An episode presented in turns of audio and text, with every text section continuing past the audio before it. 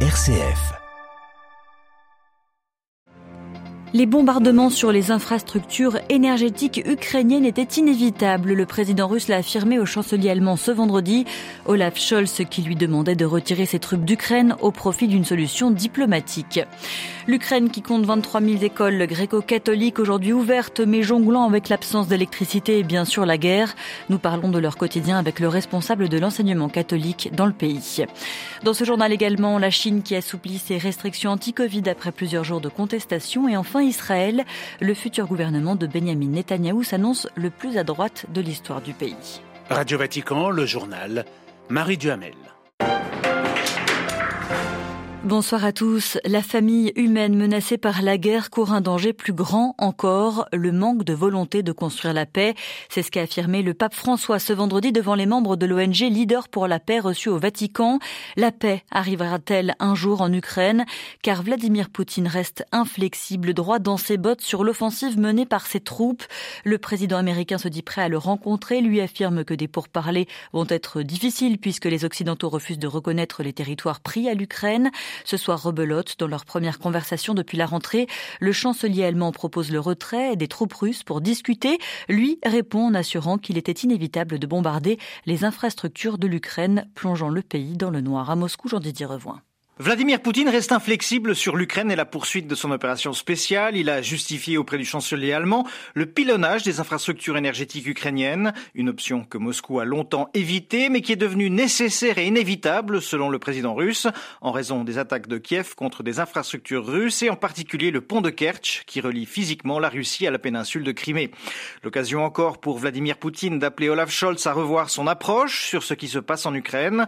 Il a encore dénoncé la position destructrice de l'Occident dans cette crise, une façon de critiquer ouvertement le soutien politique, militaire et financier des Occidentaux qui, à ses yeux, ne fait qu'inciter les Ukrainiens radicaux nationalistes à commettre des crimes sanglants et Kiev a rejeté l'idée de toute négociation.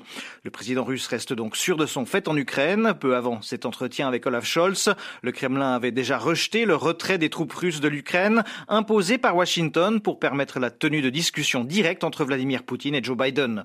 Jean-Didier Revoin, Moscou pour Radio Vatican.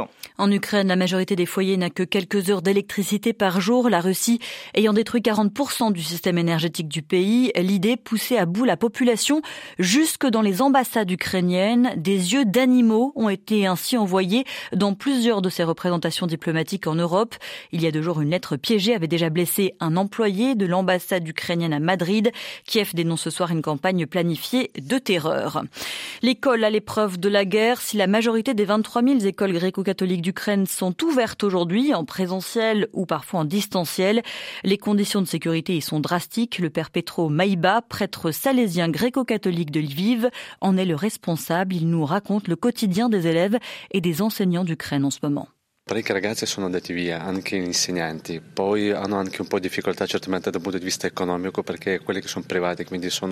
Beaucoup d'élèves et d'enseignants ont fui. Il y a aussi des difficultés du point de vue économique, car les écoles gréco-catholiques d'Ukraine sont privées, à la charge financière des parents.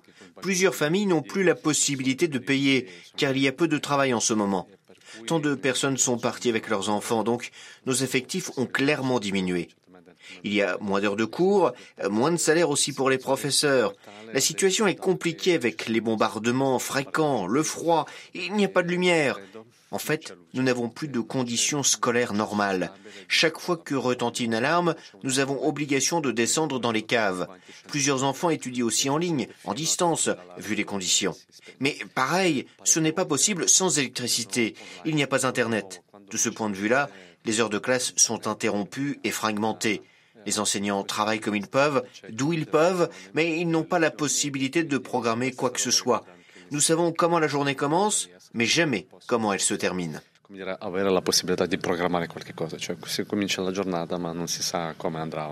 Interrogé par Delphine Allaire, le père Petro Meiba rentrera en camion dimanche 1600 km depuis Marseille en France, où il participe au Congrès mondial de l'éducation catholique et d'où il emportera de l'aide à l'humanitaire. Et pour empêcher la Russie de financer sa guerre, les Européens, avec leurs alliés du G7, viennent de parvenir à un accord sur le plafonnement des prix du pétrole russe, 60 dollars par baril pour l'or noir vendu à des États tiers. La Pologne, qui restait silencieuse depuis 24 heures, vient de donner son feu vert.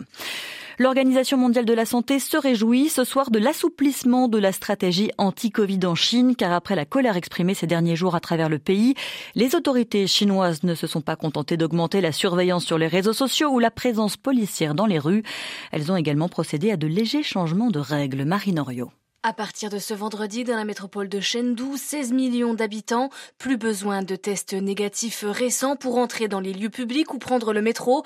Désormais, un pass sanitaire prouvant que la personne n'a pas traversé une zone dite à haut risque d'infection suffit. Autre ville, autre assouplissement à Urumqi dans le nord-ouest où certains quartiers sont fermés depuis la mi-août. Les supermarchés, hôtels et restaurants vont rouvrir progressivement. Par ailleurs, certaines régions autorisent des désormais que les quarantaines se fassent à domicile. Jusqu'ici, il fallait être confiné dans des installations gouvernementales. Enfin, à Pékin, les hôpitaux sont appelés à ne plus refuser des patients qui ne présenteraient pas de test PCR négatif récent.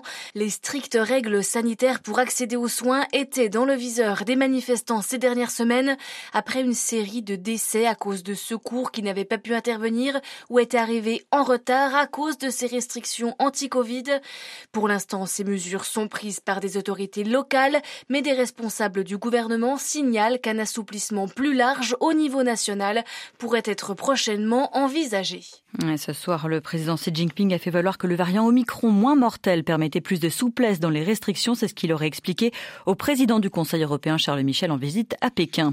Aux Philippines, l'administration pénitentiaire a organisé des funérailles collectives dans la plus grande prison du pays. Les corps de 70 détenus y ont été inhumés aujourd'hui. 70 sur 176 cadavres découverts par la police dans le cadre d'une enquête. Pas d'autopsie possible, mais l'administration parle de mort naturelle.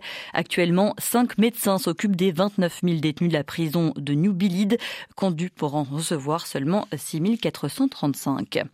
2023 sera une année historique. En Corée du Nord, le leader Kim Jong-un annonce une réunion du Parti des travailleurs pour décider de l'avenir du pays en décembre. Pyongyang, qui a procédé ces derniers mois à un enchaînement sans précédent de tirs de missiles, y compris le lancement en novembre de son missile balistique intercontinental le plus avancé. C'est ce qui vaut d'ailleurs à trois responsables du pays des sanctions économiques américaines. En Israël, un accord politique qui fait craindre une accélération encore de la colonisation. L'ancien et futur chef de gouvernement Benjamin Netanyahou prépare son retour aux affaires et vient de signer hier un accord de coalition avec le parti sioniste religieux. La correspondance de Lucas de Villepin. En une semaine, Benjamin Netanyahu aura fait entrer trois formations d'extrême droite dans sa future coalition. C'est avec le sionisme religieux, parti des colons juifs de Cisjordanie, qu'il a hier soir signé un accord. Bezalel Smotrich, son leader, sera le prochain ministre des Finances d'Israël et victoire de taille, il obtient des fonctions dans le ministère chargé des colonies. Partisan du Grand Israël sans autorité palestinienne, anti-arabe, connu pour ses positions racistes, Bezalel Smotrich a déjà par le passé occupé un portefeuille ministériel, mais d'autres figures figures de la droite radicale font-elles leur entrée pour la première fois au gouvernement C'est le cas d'Avi Maoz, chef de file d'un parti ouvertement homophobe, qui envisage déjà d'interdire la Gay Pride de Jérusalem. Un gouvernement qui s'annonce comme le plus extrême de l'histoire politique de l'État hébreu et dans lequel Benjamin Netanyahu fera figure de modéré. Le chef du Likoud doit encore tout de même conclure l'alliance avec les partis ultra-orthodoxes, également très à droite sur les questions sociétales ou palestiniennes. Lucas de Hill, Tel Aviv, Radio Vatican. Un appel à prendre la parole publiquement contre l'antisémitisme. Le président américain vient de lancer ce soir sur Twitter, peu après que Donald Trump a reçu un négationniste à son domicile de Floride et que le rappeur Kenny West ait fait l'apologie d'Adolf Hitler. Et puis ce vendredi, un comité de l'ONU dénonce en France l'ampleur des discours de haine raciale dans les médias et sur Internet. Saluant l'engagement du gouvernement, les experts onusiens demandent toutefois à la France d'inclure dans sa législation la définition et l'interdiction du profilage racial ou ethnique et de veiller à ce que ce soit à disposition de la police et des autres agents des forces de l'ordre. Des directives claires sur ce sujet.